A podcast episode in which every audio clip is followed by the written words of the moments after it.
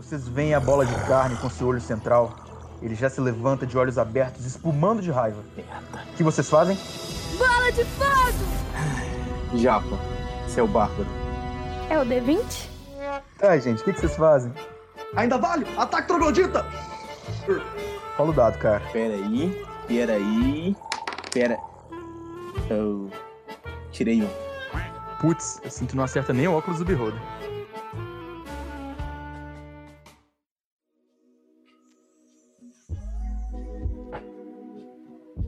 Olá pra você, beholder de óculos, beholder sem óculos. Ou qualquer mob, criatura ou coisa que você seja. Sejam bem-vindos ao nosso primeiro episódio. Esse episódio vai ser uma história narrada, meio audiodrama, do reino de Ozir, que é um reino no universo que eu mesmo criei. Meu nome é Júnior, eu vou ser o narrador desse episódio. Em alguns outros eu posso ser o jogador ou só uma voz que participa, talvez. E eu sou o Sanzio, também host, também jogador, mestre, figurante, etc, etc. O que tiver pra fazer. Bom, e lembrando a todos que esse é um episódio especial, o nosso episódio zero do Reino de Ozir, mas que nem todos os episódios do podcast vão ser dessa maneira. Ela é uma história narrada, como o Júnior já salientou, mas alguns episódios vão ser audiodramas, alguns contos que a gente vai ler, até mesas de RPG, aliás, principalmente mesas de RPG, entre muito mais coisas. Bem, é basicamente isso. É importante que vocês nos sigam nas nossas redes sociais, no Instagram, que é óculosdobeholder.rpg. E caso você tenha alguma arte, alguma ideia, alguma crítica, cartas de amor, de ódio, enfim, nosso e-mail é óculos.do.beholder@gmail.com. Podem ficar à vontade para mandar o que quiserem.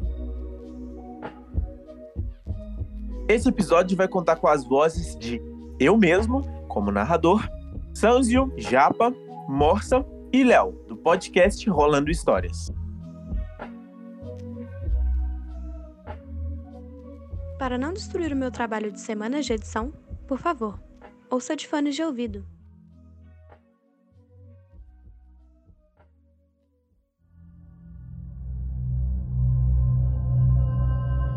Rostos não são confiáveis.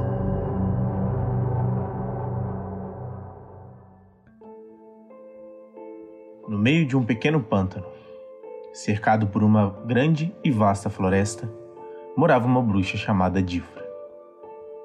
Difra era uma das poucas bruxas remanescentes no mundo, e ela sabia que parte da culpa da extinção da maioria de suas companheiras se atribuía a ela. Difra nunca foi alguém que se arrepende, mas fazer parte disso a atrapalhou com certeza. O motivo de Difra estar nesse pequeno pântano era também o motivo de estar extremamente frustrada: a ganância de uma de suas antigas aliadas. Ganância que não era nada inesperada agora que Difra via seus planos megalomaníacos de fora. Difra quase foi morta como parte de um desses planos, sendo obrigada a deixar seu cajado para trás, mas conseguindo assim fugir, diferente de sua terceira companheira, que não teve tanta astúcia assim. Difra não admitia ter sido derrotada, e às vezes em que questionou a si mesma, atribuiu a vitória de sua ex-companheira ao fato de ter tido a ajuda de uma semi-entidade do caos e da morte, coisa que Difra ainda não entendia muito bem como ela conseguiu. Mas Difra não amargurava o passado, ao menos dizia isso a si mesma. Só de poder se reerguer, montando sua nova toca, criando sua primeira filha e tendo a oportunidade de subir novamente ao poder para conseguir sua vingança, Difra já se sentia a mais amaldiçoada das criaturas.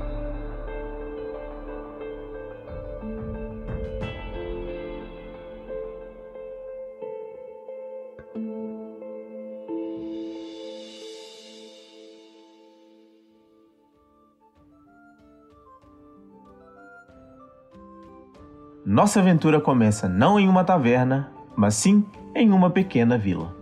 Três pessoas, que viriam a se tornar nossos heróis, tiveram seus destinos cruzados. São essas pessoas um bardo, que era um dos moradores da vila, seu nome era Vulgo, um homem com passado obscuro, uma pitada de culpa e um envolvimento não muito bom com os paladinos, para completar essa receita de bosta. e nosso segundo herói, é na verdade uma heroína. Está. Uma anã que vivia tranquilamente no deserto com sua tão estimada família. Um dia, seu martelo, um item muito importante para ela, pois era a única coisa que ela lembrava de seu falecido mestre, foi roubado por uma terrível bruxa.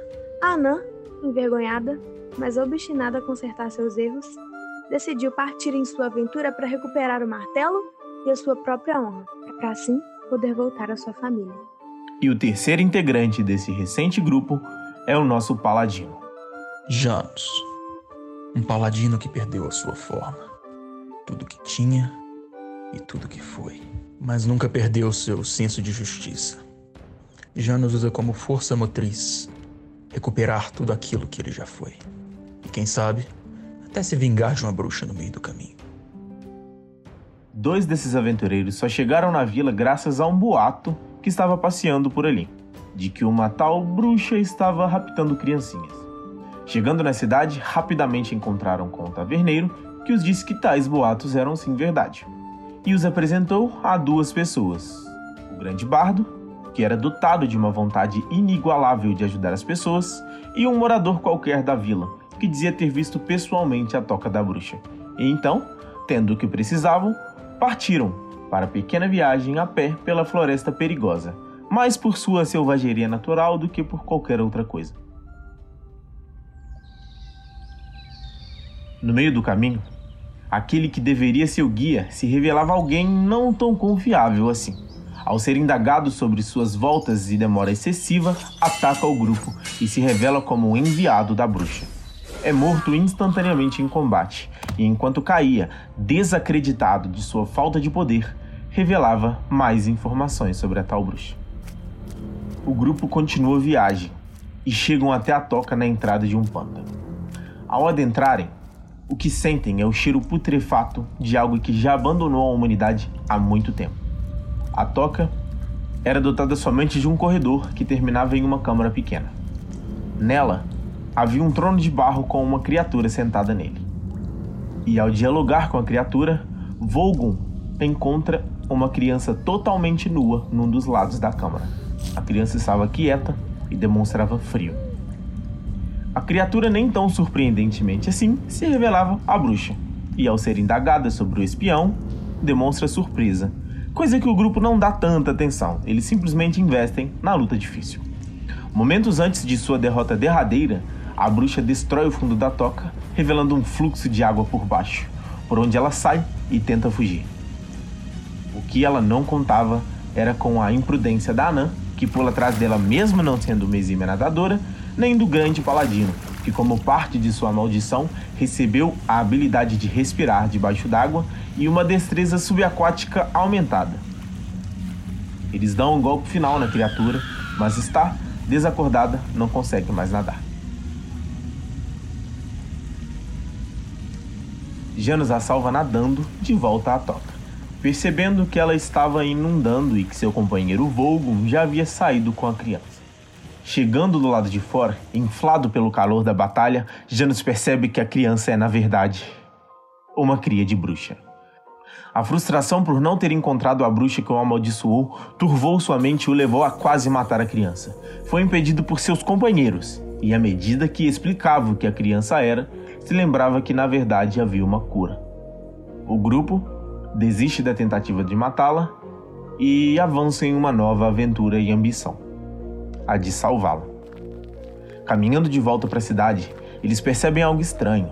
O corpo do antigo guia, aquele que que os havia traído, não estava mais no mesmo lugar. Deixando o vazio suspeito para trás, eles seguem de volta para a vila.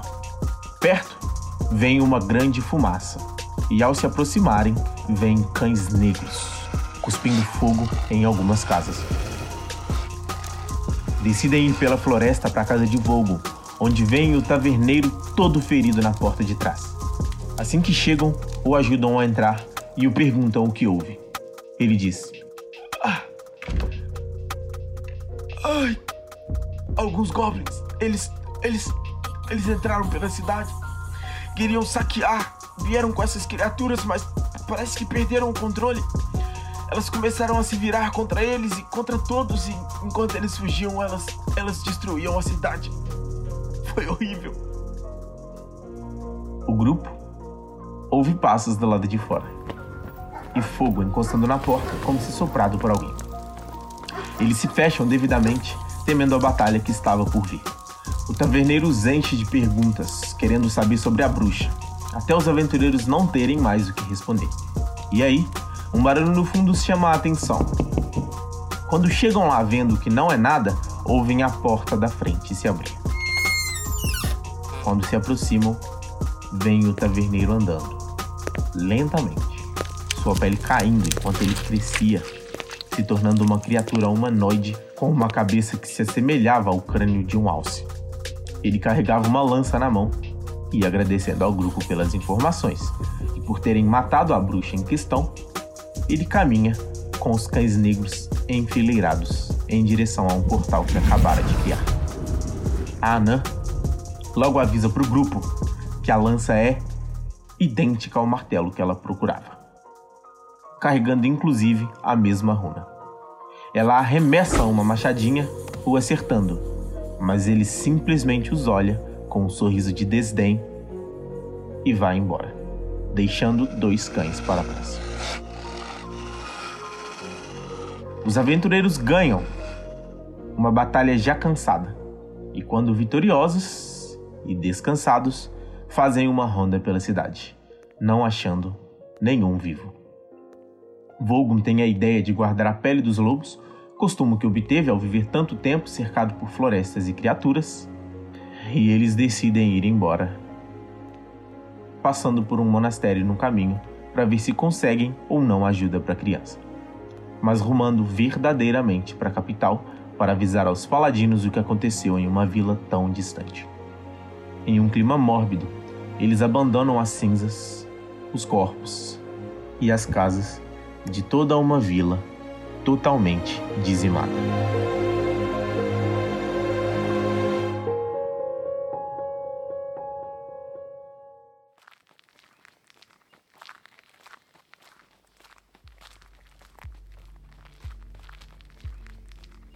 Grupo então avança em direção a Harrod, a cidade capital dos clérigos e monge dessa parte central do reino. No caminho, eles encontram um rapaz enfrentando problemas com alguns tigres dentes de sabre, e após ajudarem, ele se revela como sendo Tolkien, um dos monges desse tal monastério de Harrod. O grupo lhe explica o que iam fazer no monastério e ele os guia montanha acima pela estrada até lá. Assim que chegam, o grupo percebe que ele deve ser alguém importante, afinal, além de entrar com eles tranquilamente, também conseguiu que entrassem no templo e tivessem uma reunião com a Trindade Clerical, em uma sala privada. Ao entrarem no templo, grande e todo feito de pedra, que chegava a ser opressor pelo tamanho, viam que por dentro era na verdade muito acolhedor, graças a seu grande salão com vários quadros e portas laterais. Numa dessas portas existia um corredor, e nesse corredor, vários quartos, onde Tolkien insistia que eles ficassem. Cada um, pegando um quarto, deixaram a criança dormindo antes de partirem para tal reunião. Eles andam pelos corredores de pedra até a sala de reunião, e lá dentro, quem os espera são três pessoas. Um homem, que se apresenta como Sezed, era o homem posicionado ao meio. Aparentava ter meia idade, alto, com a cabeça raspada e uma expressão solene e calma no rosto. A segunda se chamava Tinduil, que se posicionava à direita dele. Uma mulher com o cabelo extremamente preso não parecia ser muito velha, o que não combinava em nada com a expressão sábia e séria em seu rosto. Era também alta e magra. O último que sobrou se chamava Sorud, um homem de média estatura, o mais novo dentre eles. Emanava a mesma calma dos outros dois. Assim que o grupo entrou e explicou a situação da criança, o clero disse que poderia ajudar, mas que demoraria anos e anos, e eles teriam que deixar a criança para trás. Os aventureiros percebem uma vontade sincera de ajudar a criança, exceto talvez de Sorud, onde Janus e Star sentem até certo desprezo assim que disseram que a criança era uma cria de bruxa. Mas veem que ele rapidamente disfarça e mascara tal sentimento. Eles se retiram da sala, impactados com o que ficam sabendo e divergentes sobre o que fazer a seguir. Mas Janus tinha algo em mente. Alguém que poderia ajudar a criança de forma mais rápida e ele já tinha visto em ação. Seria mais rápido, mas em compensação, do outro lado da capital. E ele pretendia conversar a respeito com o grupo, mas então eles se separam. Janus vai ficar com a criança, Star e Vogon vão conhecer algo que Tolkien os disse existir. Algo sobre algumas tatuagens que os deixavam mais fortes, mais rápidos, aceleravam seus reflexos e faziam mais algumas outras coisas. Chegando até lá, eles conhecem o irmão de Tolkien, um rapaz pálido, sem tatuagem alguma e bastante mal-humorado. Ele diz que faria sim as tatuagens, mas explica como elas funcionam, dizendo que sempre tem um preço a se pagar. E assim que Vogon fica sabendo do preço, desiste rapidamente. Já está? Não se deixa intimidar e decide que fará sim uma, uma que aumenta sua força bruta. No primeiro traço, ela percebe a decisão que tomou. Sentindo a dor que pareciam múltiplos cortes em chamas nas costas, quase desistiu. E teria sim desistido, se não tivesse sido acorrentada. Diferente do clima de descontração do resto da equipe, Janus anda pelos frios calabouços do templo. Naquela noite eu senti calafrios pela minha espinha. Então decidi apertar o passo. Assim que entra no quarto, vê uma figura esguia, do lado da cama da criança, com uma adaga quase chegando em sua garganta. Meu instinto foi pegar a arma e partir para cima do assassino, porém eu não consegui. O indivíduo se recolhe para as sombras novamente e foge pela janela. Saquei rapidamente a besta e até consegui acertar. Porém, ele já estava longe demais. Ele consegue fugir. Janus pega a criança no colo, recolhe suas coisas e sai do quarto. Eu preciso sair dessa cidade, mas não sozinho. Preciso dos meus companheiros. Os encontrei depois de perguntar em cada canto dessa maldita cidade onde está o tal do Tolkien, até que finalmente achei sua casa. Quando encontra a casa de Tolkien, vê está gritando de dor. E Volgo sentado à porta. Nenhum clima de urgência, afinal eles sequer sabiam do que tinha acontecido. Já nos explica, tanto para eles quanto para Tolkien. Por muito pouco ela não foi esfaqueada. Estava a poucos segundos de uma faca na garganta. Nós precisamos sair dessa cidade agora. Tolkien os convence a ficar, dizendo que pode se tratar de uma tal seita antibruxa que existia, e que ele suspeitava que já estivesse ali já faz um tempo. Ele diz também que estava encarregado de espionar e averiguar isso. Soros demonstrava um certo nojo e até ódio assim que mencionamos que a criança era uma cria de bruxa. Tolkien mostra não acreditar, mas aceita a dica. Diz que vai olhar assim que tiver tempo. Eles decidem sair dali a cavalo, exceto por Volgo, que decidiu adquirir uma nova montaria, um belíssimo exemplar de um javali gigante, que ele decidiu batizar de. Ainda vale, e você será o segundo membro mais bonito desse grupo. Não que seja muito difícil. O grupo parte pela manhã, seguindo o conselho de Tolkien, que disse que eles poderiam ser atacados durante a noite. Ele os acompanha até o pé da montanha e a borda da floresta. O grupo deixa Harold para trás, seguindo viagem novamente, agora em direção à capital. O grupo segue junto com Tolkien, que vai correndo em uma velocidade absurda na frente. Quando chegam perto da floresta, ele diminui e fica para trás, se despedindo. Eles continuam seguindo pela estrada, cercada por floresta dos dois lados. Durante a primeira noite na floresta, são atacados, pegos em uma emboscada por cinco pessoas mascaradas. Uma luta não tão difícil se seguiu, já que os aventureiros já imaginavam que alguém iria atacar uma hora ou outra. Antes de matarem o último integrante, eles o perguntam sobre a organização, mas tudo o que ele diz é o que eles já sabiam, exceto dessa vez que se tratava de uma organização chamada Rosa Negra. Quando ameaçam o matar, ele sorri, dizendo: Podem. Podem me matar se for útil a vocês. Nada disso adianta.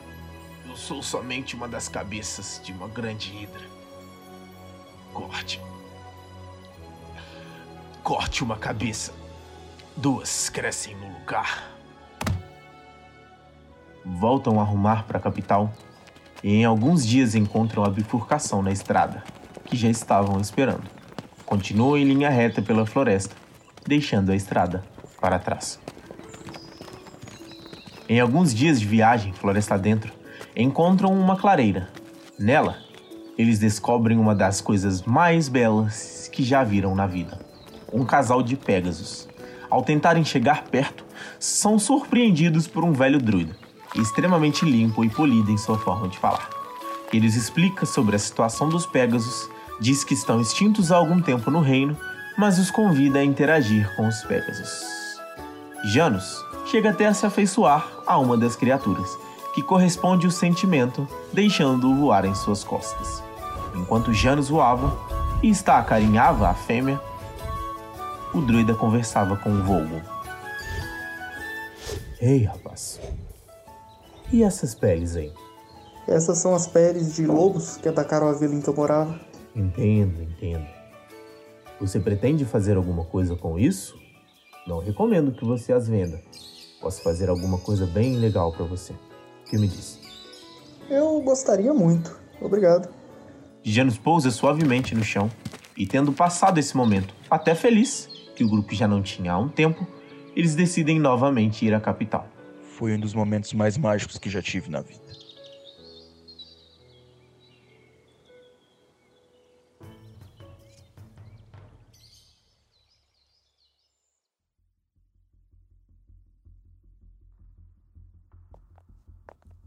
Ao chegarem, eles reportam o que aconteceu na pequena vila e alertam aos paladinos sobre algo que eles não sabiam.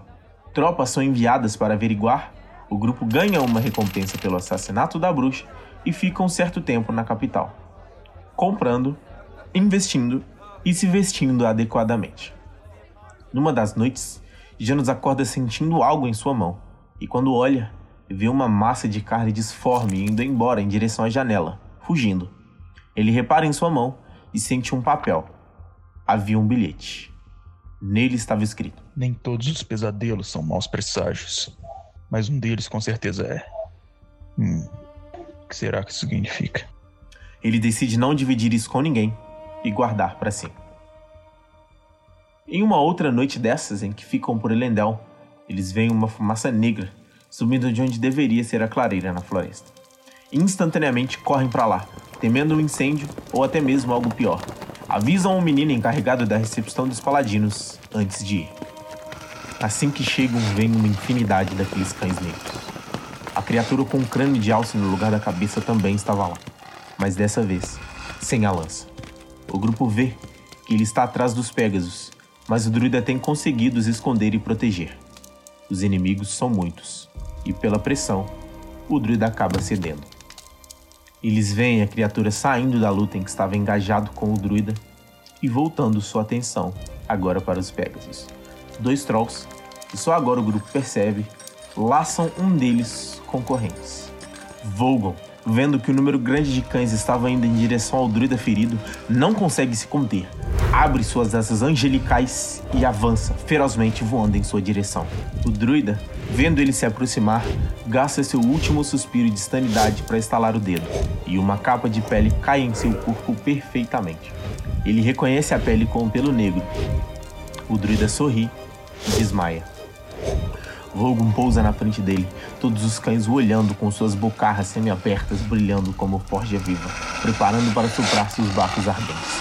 Ele sabia exatamente o que fazer. Ele se protege com a capa, todos os sopros simultâneos o acertando e a pressão o empurrando para trás, mas ele não cede em nenhum momento, conseguindo proteger a si e ao druida, fazendo-o sair ilesos. Seus amigos escondem a criança em uma árvore longe do campo de batalha e entram na luta logo após essa cena. Alguns paladinos chegam junto e, entrando no combate, eles tentam ajudar o Pegasus. Mas tudo que conseguem fazer é conter um deles, afinal, muitos dos cães estavam entre eles e a outra criatura. Eles veem a criatura monstruosa pegando a corrente de um dos trolls e puxando o Pegasus com uma força absurda. Ele joga o Pegasus no chão, coloca uma de suas patas nas costas entre as asas e a agarra, puxando-as. Eles veem a criatura que já era grande ficando do tamanho de um búfalo e arrancando com frieza as asas com força bruta. Tudo fica devagar. O que se ouve é o último guincho de dor. A sensação seguinte é de algo profano, como se toda a magia do mundo se esvaísse. A pureza da atmosfera que encontraram a primeira vez que entraram ali não se encontrava mais. O ar é tomado pelo cheiro de enxofre e as asas que jaziam no chão iam murchando lentamente. Os pelos do animal, caído, começam a ficar negros. A criatura coloca o animal no ombro. Olha para trás novamente, como se um déjà vu vocês a veem olhando para vocês novamente, mas sem a satisfação da última vez. Talvez existisse até um traço de arrependimento ali. Assim que a criatura vai embora, o ritmo da batalha volta novamente. O Pegasus que restou tenta ir em direção ao portal, mas um dos cães é mais rápido e está preparado para atingi-la em cheio. Mas Janus sabia o que fazer. Sabendo que tal criatura magnífica estava em perigo, não hesitei em dar a minha vida por ele. Após voar pelo impacto, encostei minha mão em suas asas e disse para ele não se entregar e continuar lutando sempre. Novamente naquela batalha grandiosa com várias criaturas de chance de vitória baixa, eles derrotam um a um os caninos demoníacos, com a ajuda de uma brilhante ideia que Vogon teve de, com magia, controlar um dos trolls contra os inimigos. Mas o grupo vê que, mesmo com todas as investidas, não sabem o que fazer para derrotar os trolls. É quando uma sombra no chão revela algo vindo do céu e um cavaleiro, montado em um grande Pegasus totalmente negro, chega para dar o fim à batalha. Star percebe algo na espada do cavaleiro algo que é semelhante ao seu martelo também. Inclusive, tem a mesma runa. Ela fala para os amigos, mas não tem tempo de perguntar a tal homem. Homem que ela descobriu ser Tara, o grande líder dos paladinos. O Pegasus desaba no chão por ter perdido sua amada, e seguindo um conselho de Tara, Jano se aproxima e o conforta. Eu disse que não poderia trazê-la de volta, mas que juntos poderíamos ter nossa vingança poderíamos lutar contra todos aqueles que fazem o mal. O Pegasus se levanta e o acompanha.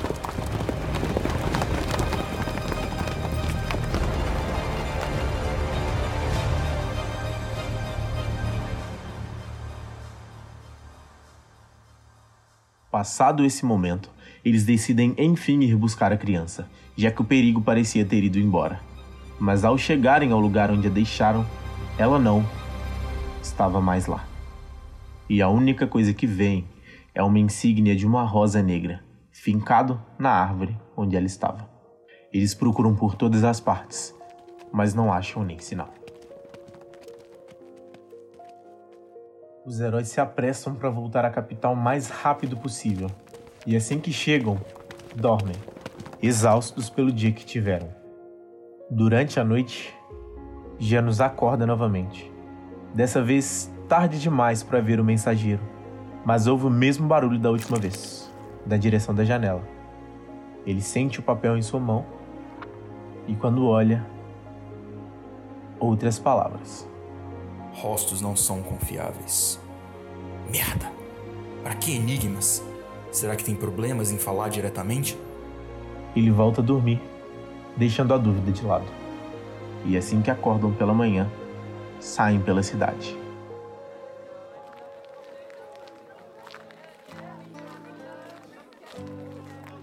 Eles percebem coisas incomuns, como olhares e cumprimentos exagerados, às vezes até saudações. Ao que parece, alguns paladinos haviam mencionado seus feitos durante a noite passada. E a cidade demonstrava sua gratidão. Pela manhã, antes de decidirem o que fazer, encontram um paladino, que diz para eles que Tara em pessoa os convidou para uma reunião, com todos os paladinos mais importantes. O grupo confirma a presença e o paladino informa então o local e o horário. Enquanto o momento da reunião não chegava, eles andaram pela cidade resolvendo algumas coisas. E rumando para a reunião que enfim estava chegando ao final da tarde, eles encontram pessoas inesperadas. Tolkien, o monge, junto com seu irmão, e Tinduil. Eles se cumprimentam.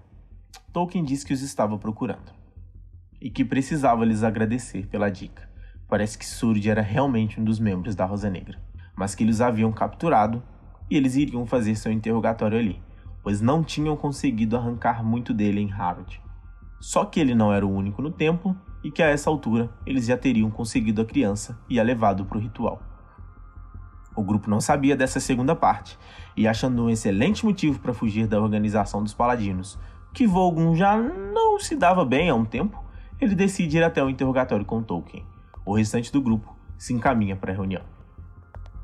Assim que chegam, entram e são recebidos com múltiplos olhares de homens e mulheres fortes, armados e armadurados. Em uma longa mesa, Taran senta na cabeceira. Ele os cumprimenta, os apresenta e lhes mostra onde sentar. Demonstra certo incômodo com a cadeira vazia, mas prossegue com a reunião. Se passando desse momento, todos se viram para Taran e ele lhes diz que o motivo da reunião são as notícias vindas do norte. Ele passa a palavra para um homem com vestimentas que contrastam com o resto do grupo. Em seu ombro é jogada uma gigantesca capa de pele de urso, e de sua armadura saem alguns pelos que a isolam e acolchoam por dentro. Ele diz que a maioria das bruxas que existiam no reino e que eles tinham conhecimento foram encontradas mortas. E que, embora isso não parecesse tão ruim assim, deveriam temer o motivo, pois na verdade quem havia assassinado a maioria delas era Zifre, uma bruxa que nem era lembrada há alguns meses, mas que se movimentou tão silenciosamente que quando perceberam já tinha feito um estrago grande demais. Um dos infiltrados que eles tinham disse que ela havia traído mais um de seus grupos, e ele foi um dos únicos que saiu vivo, juntamente com Difra, a bruxa que antes fazia parte de sua convenção e que aparentemente os heróis haviam matado. Zifrid estava acumulando poder para si com rituais de sacrifício. E agora que tinha conseguido, seus próximos passos seriam perigosos, principalmente porque agora eles jogavam no escuro. Mas Taran diz imaginar que ela estava envolvida em um outro ritual, pois estava coletando itens raros pelo continente. Taran diz: Eu espero que entendam a seriedade desse problema. Essa bruxa ameaça toda a nossa instituição e toda a paz que temos. Ela busca juntar o Sete de Trundir, ao qual pertence a minha espada, e mais oito itens ao todo. Trundir foi um grande ferreiro e artesão no continente ancestral, diz a lenda, e, pelo que sabemos, Zifre já tem dois desses itens, tanto o martelo quanto o escudo. A criatura possuía uma lança semelhante quando estávamos na vila. Eu tinha um martelo exatamente assim, com essa letra estranha e tudo, e ele foi roubado por uma bruxa nojenta. Tara, com uma expressão preocupada, disse: Eu realmente não imaginava que ela tivesse tantos itens. Ela está a mais passos de conseguir o que quer do que eu imaginava. Tensão se segue, e o paladino vindo do norte explica que a criatura que os heróis vêm esbarrando se chama Wendigo, uma criatura forjada da fome, da morte e do próprio canibalismo coisa que ocorria por muito tempo pelo norte, onde tudo que se via a milhares de quilômetros era neve. Ele falava que nem acreditava nele, até o ver com seus próprios olhos, e que não sabe como Zifre conseguiu seu auxílio. Diz que a criatura é bem perigosa e que eles têm que tomar cuidado. Tara vai dizendo para cada um onde ir e o que fazer, ditando o final da reunião. Ele atribui aos aventureiros ir para o norte, assim que resolverem esse algo mais urgente que eles têm a fazer. Diz que vai mandar alguém com eles para lhes ajudar caso precisem e os guiar caso queiram realmente ajudar. Ele presenteia Janus com uma pedra em sua lança que lhe dá a possibilidade de fazer qualquer coisa caso cumpra com o juramento a ela. Entrega a está um anel, com o formato de um bode, que ele tinha em suas próprias mãos. Menciona ter separado algo para Vogon também, algo que seu mestre lhe deixou, mas disse que lhe entregará em um outro momento, pessoalmente. Os heróis sentem um pouco de ressentimento em sua voz. Enquanto isso, Vogon acompanha Tolkien até a catedral principal de Caspian, que fica no centro do reino. As casas ficando cada vez maiores e mais espaçadas, e ele enfim vê a grande catedral. Nem de longe tão grandiosa quanto a de Harrod em tamanho, mas com certeza bem mais bonita. Ela era ornada com vitrais do lado de fora e com gigantescas pinturas em seu interior, tanto nas paredes quanto no teto. A sensação de acolhimento ali dentro parece mágica. Eles caminham por alguns corredores e escadas até uma porta com algo escrito e dois guardas na porta. Quando entram, Vogon percebe que o ambiente é totalmente distoante do resto. Uma sala toda em pedra bruta. Ali haviam marcas no chão, como runas, e tudo ali emanava certa aura mágica, mesmo tudo sendo extremamente simples. Ele vê Sorud, com os braços e o pescoço acorrentados. Tindwill e ele se degladiam com palavras por alguns instantes, até que ela enfim pede para o seu neto, Tolkien, pegar algo na gaveta do móvel ao lado. Tolkien traz de lá um aro de metal grande com uma presilha. Parecia com um bracelete. Tindwill começa a falar, sua voz reverberando mais alto no ambiente silencioso, úmido e com pouca luz. Ela diz que aquele item é algo raro da igreja. Se chama bracelete de radar. O item obriga quem o estiver usando a fazer exatamente o que a primeira voz que ele ouvir mande, ou sofrerá com a desobediência. Sword começa a os difamar, mas Vogo impaciente toma de Tolkien a gargantilha e, ao mencionar colocá-la em Sorod, é atacado com um golpe fortíssimo, imediatamente conjurando uma magia contra ele para o imobilizar. Agora, ele repara em sua forma peluda, seus braços que se alongaram bastante e sua cara, que ao invés de ser achatada, parece crescer como um focinho agora para frente. Tolkien, com um soco, esmaga seu ombro e o imobilizando novamente, Vogon coloca a gargantilha. Tolkien prende novamente seu braço e Sorge começa a voltar para sua forma normal. Tindwill olha inexpressiva e começa um interrogatório o dizendo para ficar dentro do círculo no chão, responder a tudo que ela perguntar, sem se desviar e por nenhuma hipótese abandonar a sala. O interrogatório prossegue. Tinduil pergunta sobre tudo e mesmo quando receoso Sorod responde, demonstrando angústia e dor extrema, chegando a sangrar pelos poros e chorar. Assim que Vogon recebe a informação que acha necessária, decide se retirar antes que o interrogatório termine. Talvez por falta de estômago, impaciência ou senso de urgência. Sorod jazia no chão antes dele partir. E Tinduil mencionava um segundo round. Vogon só diz: Eu só preciso saber exatamente onde vai ser o ritual. Tinduil instrui e ele se retira. Janus e Star, terminando na reunião, vão conhecer quem Taran os indicou para acompanhar. Um paladino chamado Shura, que demonstrou ansiedade em servir, se provar e sair da cidade um pouco. Assim que o conhecem e decidem um próximo encontro para traçar os próximos passos, se retiram e vão em direção à catedral onde Vogon deveria estar. Assim que chegam, procuram pela sala onde deveria ser o interrogatório. Quando enfim a encontram, ouvem gritos do lado de dentro.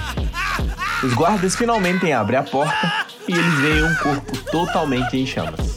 E o irmão de Tolkien engolindo chamas com uma tatuagem de demônio no rosto, brilhante e vermelho.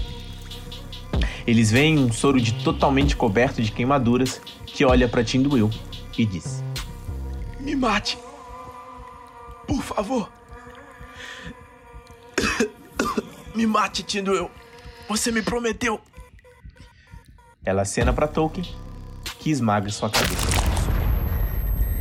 Uma explosão ecoa pela sala e pelo corredor inteiro. Tolkien levanta sua mão, agora em frangalhos, basicamente no osso, mas seu irmão logo o cura agilmente. Os heróis veem um brilho verde em suas costas, por debaixo de sua roupa. Sta e Janus, ainda impactados por toda a cena que viram se passar em segundos, com os ouvidos ainda apitando pelo barulho estrondoso, enfim são notados em meio a tudo isso. Tolkien sorri para eles. Um sorriso diferente dos outros sorrisos calorosos que ele sempre tem. Um sorriso pesaroso. Ele diz que Vogon se foi e conta tudo que conseguiram retirar de Sorot. O ritual será numa floresta perto da vila, depois do rio, a alguns dias de viagem daqui. Será um ritual de morte, pois eles acreditam que bruxas tenham um jeito certo de morrer. Descobri também que o líder deles é alguém que se apresenta com um rosto diferente para cada um dos integrantes da Rosa Negra e que sua principal locação é dentro da organização dos Paladinos no Norte. A parte que, é claro, lida com bruxas, seitas e organizações problemáticas pelo reino.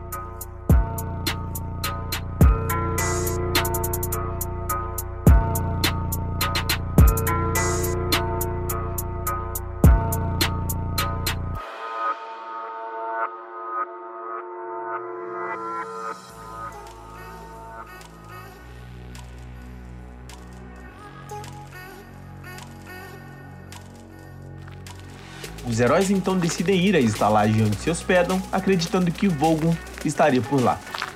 Eles decidem antes passar pela guilda dos paladinos para dizer a Shura o que havia acontecido e que deveriam partir no dia ou pelo menos ao amanhecer.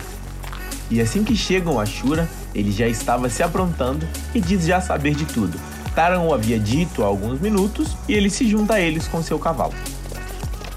Eles saem em direção à estalagem, a caminho, vem voam a toda velocidade pelo caminho contrário em cima de seu javali. Ele para e faz menção de os explicar o que aconteceu. Gente, precisamos ir rápido. A criança está indo Um pra. ritual depois do rio. Perto da vila, a gente já sabe, a gente só tava te procurando. Ah, que bom. Então vamos, já tô com tudo pronto. Volgum carrega alguns suprimentos no javali e espera somente Janus e Star recolherem seus pertences para partirem. Shura abre o mapa, indicando para onde eles têm que ir, e assim que pegam suas montarias, eles partem. Encontram com Tolkien no portão, em seu javali também, dizendo que os acompanhará até certo ponto da viagem, afinal tem coisas para resolver passando por aquela região. Eles partem para sua nova viagem, agora reconhecidos como heróis, tanto pelos paladinos a cargo da organização, quanto pelo povo da capital. No caminho, antes mesmo de chegarem ao rio, vem uma ruína com dois cavalos amarrados. Eles decidem averiguar e, ao entrarem, veem dois corpos no chão, totalmente despedaçados. Alguns sinais de magia profana em alguns cortes, e eles veem insígnias da família Trovadir, a segunda família nobre mais importante do reino. E já não se lembra. Não eram eles que teriam um casamento hoje? Ou daqui a alguns dias? Parece que a caçula deles iam fixar mais um laço com a família de Elend. Eles nunca são lembrados por algo bom. Estão sempre envolvidos em algo. Abuso de poder, assassinatos, corrupção. O grupo cava as covas e enterram os corpos. Deixando o mistério para trás, eles atravessam o rio e seguem andando até a vila. Assim que chegam, são notados como forasteiros, chamando muita atenção. Tolkien reúne o grupo e os explica como encontrar pessoas do culto na vila. Explica também que, caso não achem ninguém, terão que sair para procurar pela floresta, o que seria bem mais difícil, fazendo então o grupo se dividir. Metade indo até a taverna da cidade e a outra metade indo para o centro. Janus, que foram para a taverna, descobrem lá algo sobre uma menina que chegou ferida à cidade há alguns dias e depois de quase arrumarem briga na vila por conta de um mal entendido, conseguem entrar em contato com as pessoas que cuidavam da menina. Janus, com seu poço de vida, consegue salvá-la da infecção, da febre e da ferida de combate. E assim, acorda uma menina forte. Mais do que seu rosto muito bem cuidado demonstrava, falando coisas estranhas e parecendo satisfeita sobre ter matado alguém que a infernizava toda uma vida. Questionando também sobre um tal vestido de noiva que deveria estar com ela. Janus logo entende quem ela é e o que aconteceu nas ruínas. Parecia que Morgana Trovadir estava bem longe de casa. E nesse momento, ele ouve um som de violino extremamente alto. E já imaginando exatamente quem deveria estar tocando, ele pensa: Essa não deveria ser uma missão furtiva. Vogum teve uma de suas muitas ideias, mas essa de fato era uma excelente ideia. Ele pediu para Shura e Tolkien se dividirem em pontos estratégicos. Se o que ele acreditava ter visto na feira era realmente uma das coisas que Tolkien o pediu para prestar atenção, e o homem membro da seita realmente o notou também, ele duvidava que ele chegaria perto dele novamente. Ele então pega seu violino e faz a apresentação de sua vida.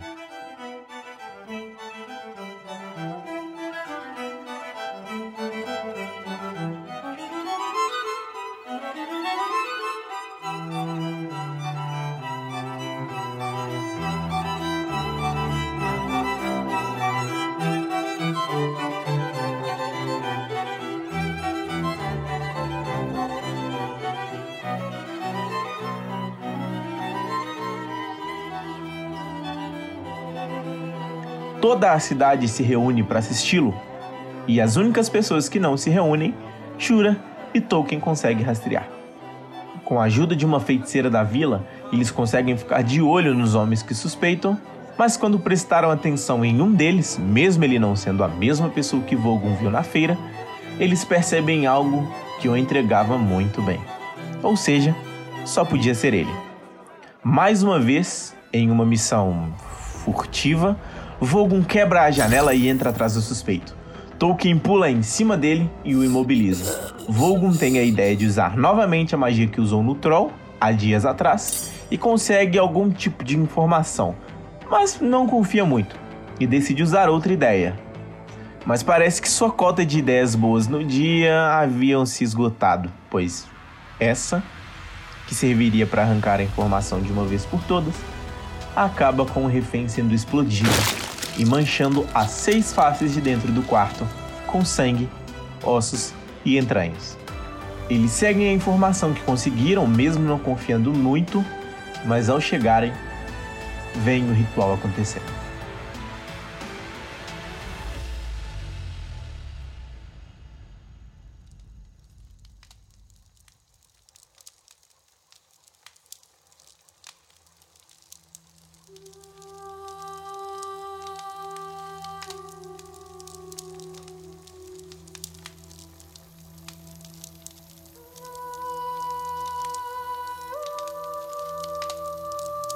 São várias mulheres, três homens e muitas crucificações. Tolkien, sempre na frente, chega explodindo a cabeça de uma das mulheres. Quando o grupo enfim chega, vem ao fundo uma criança se debatendo, amarrada, também em cima de uma cruz. Eles veem as madeiras organizadas em círculo embaixo de sua cruz, e só a ideia do que ia acontecer já os motiva a lutar cegamente. Todas as pessoas que ficaram vivas viram figuras caninas, tanto lobos completos quanto misturas de lobo com homem, bizarras. Vogon se lembra. Ah, que pariu! Essas criaturas são iguais a que o Sorud virou naquela sala! A luta que prossegue é quase mortal, mas eles conseguem enfim derrotar as bestas, que só cresciam e ficavam cada vez mais fortes. Assim que a batalha acaba, Shura gravemente ferido e Tolkien ferido e cansado desmaiam. O grupo pega a criança e vem algum rastro de respiração muito fraca. Ou seja, ela ainda estava viva. Com um pouco de magia conseguem estabilizá-la, mas ela não acorda.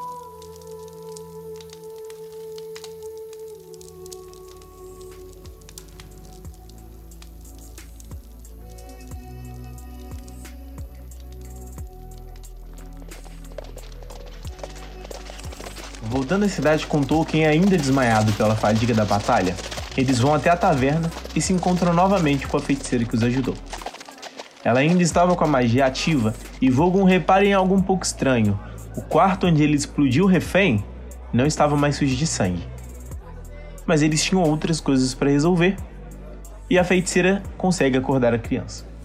Não só isso, mas ela também dá a Janus um artefato que poderia mudar a vida dos dois para sempre ela o entrega um colar com uma pedra, dizendo que ele tem o poder de retirar qualquer maldição. Já não sabe o quanto ele quer se ver livre de sua própria maldição, mas pensa: Brienne merece perder essa maldição mais do que eu. Ela é uma criança, ainda tem a vida toda pela frente.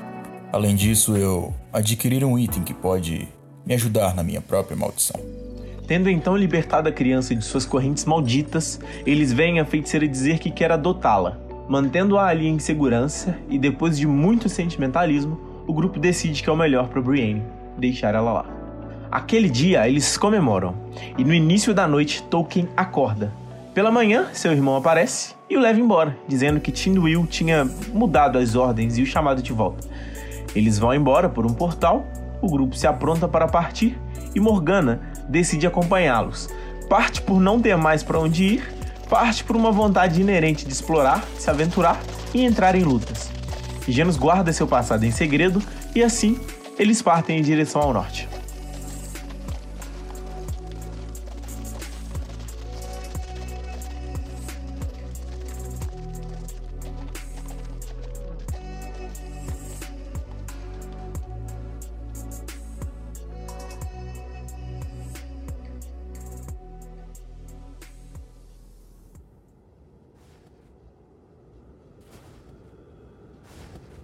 Com o primeiro dia duro, os mostrando como o norte pode ser impiedoso, uma nevasca os atinge fortemente. Quase não progredindo pelo caminho, eles decidem acampar.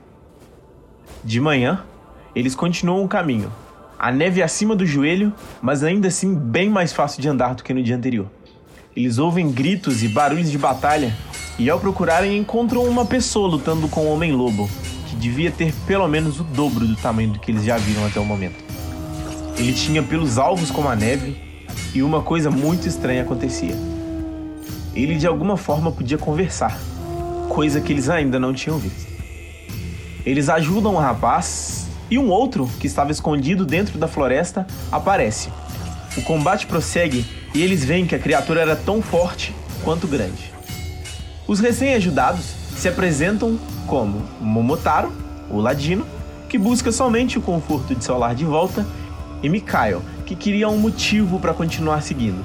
Ele acha o motivo ao ver que o grupo entende bastante sobre tais homens-lobo, cujo ele mesmo tinha alguma curiosidade devido ao passado. Os dois avisam o resto do grupo que a próxima cidade está tomada por essas criaturas e que não havia nenhum ser humano lá. Eles decidem continuar pela manhã mesmo assim. Todos dormem bem, com a exceção de Volgo e Janus. Volgo acorda no meio da noite depois de um de seus muitos pesadelos. Olha para fora e tem a impressão de que olhos o observam de dentro da floresta. Com isso, ele não consegue mais dormir. Já Janus teve pesadelos tão terríveis que acordou suado, com dor e ainda mais cansado do que quando dormiu. Mas ainda assim, ele segue em viagem. Mikhail, que parecia entender muito bem como se locomover naquele ambiente, ajudou bastante a todos nos próximos dias. E quando estavam prestes a chegar, vem um senhor moribundo chegando. E a boa alma do nosso paladino o trai. Ei, tudo bem com o senhor? Não, não caia. Me diga o que aconteceu. Não prossiga. Não. Não, não prossiga. Vá embora, jovem. Saia, saia, filho. Saia de perto de mim. Janus, com sua guarda baixa, recebe uma mordida feroz do pescoço. Instantaneamente, Momotaro acerta com uma flecha e Shura corta sua cabeça. Janus se sente estranho por um momento, mas a sensação logo passa. Depois de ser examinado por quase todo o grupo, eles não encontram nada de errado. Ele fica tranquilo e Momotaro tem a brilhante ideia de colocar fogo no corpo da criatura. E sem querer, o recente integrante descobre uma possível fraqueza das criaturas, que se incendeia totalmente em segundos, só restando ossos. Eles guardam essa informação e seguem caminho. O sol ainda brilhava no céu enquanto eles chegam na cidade. O vento frio queimava a pele daqueles que não eram acostumados. Mas quando adentram a cidade, todo o clima e a atmosfera mudam totalmente. O céu, que segundos atrás era claro, se torna negro. A neve, que ainda restava no chão, se torna terra negra, úmida, e vários corpos nus jogados pelo chão servem como adereço para compor a atmosfera sinistra. E se restava qualquer dúvida de que isso tinha envolvimento mágico, a dúvida some assim que Janus abre a boca para falar. Existe uma bruxa no centro dessa vila logo à frente. Posso sentir. Eles caminham, já em formação e totalmente preparados para qualquer coisa.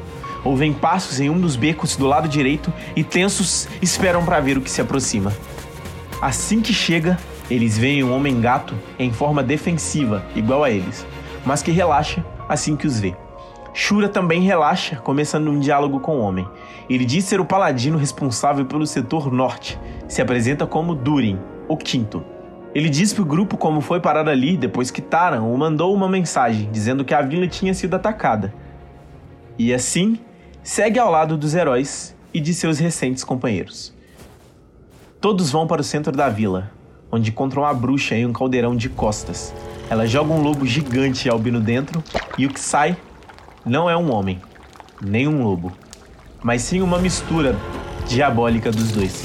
Jano não se segura e vai com tudo em direção à bruxa, a atingindo com a lança, mas logo depois ela desaparece. Janus então vê uma cena assustadora lá de cima. Cerca de 50 daqueles lobos vindo a toda velocidade para dentro da vila.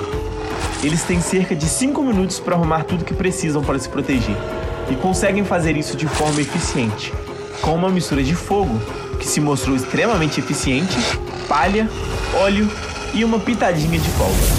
Assim que terminam, não tem nem tempo de se sentirem aliviados. A bruxa horrível aparece novamente, falando que eles deram muito problema para Zifre. mas que ela veio dar um jeito neles.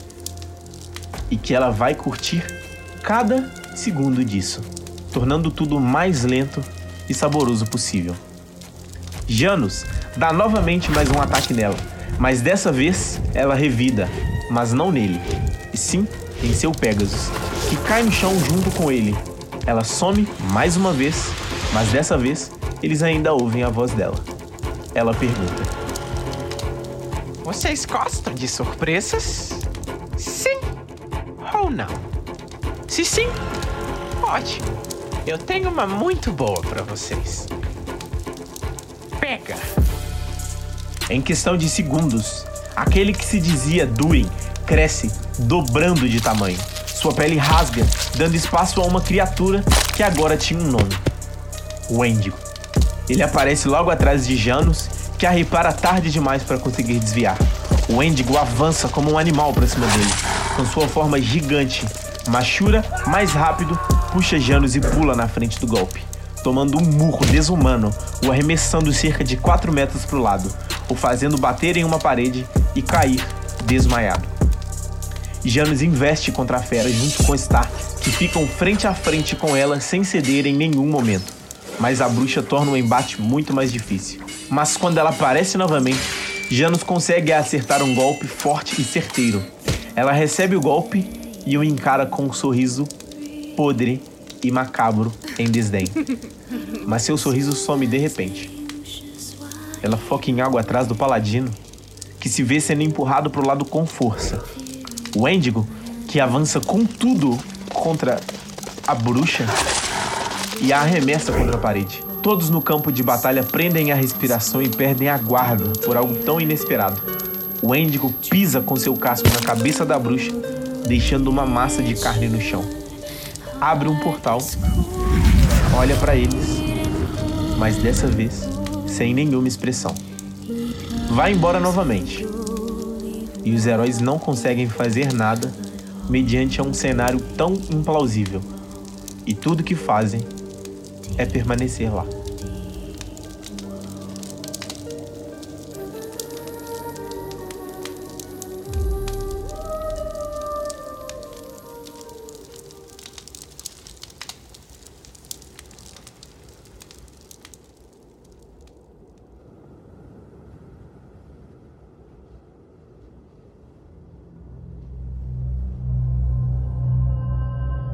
Rostos não são confiáveis.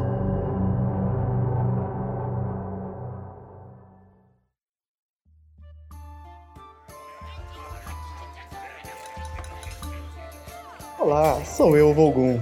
Você já sabe, né? Músico, combatente, herói, tudo isso e muito mais. Bom, eu estou vindo aqui para dizer a vocês que estou disponível para todo e qualquer evento pela singela bagatela de 50 peças de ouro. Oi?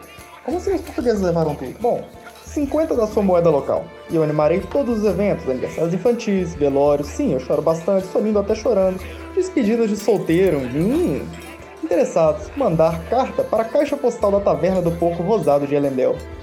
Fogo não se responsabiliza por ataque de bruxa no olhar. Sério, manda lá, cara. Eu tô precisando de trabalho. Caçar bruxas é legal, mas não coloca comida na minha mesa. Volgum, o que você tá fazendo? Oi, que, Jano? Tô indo.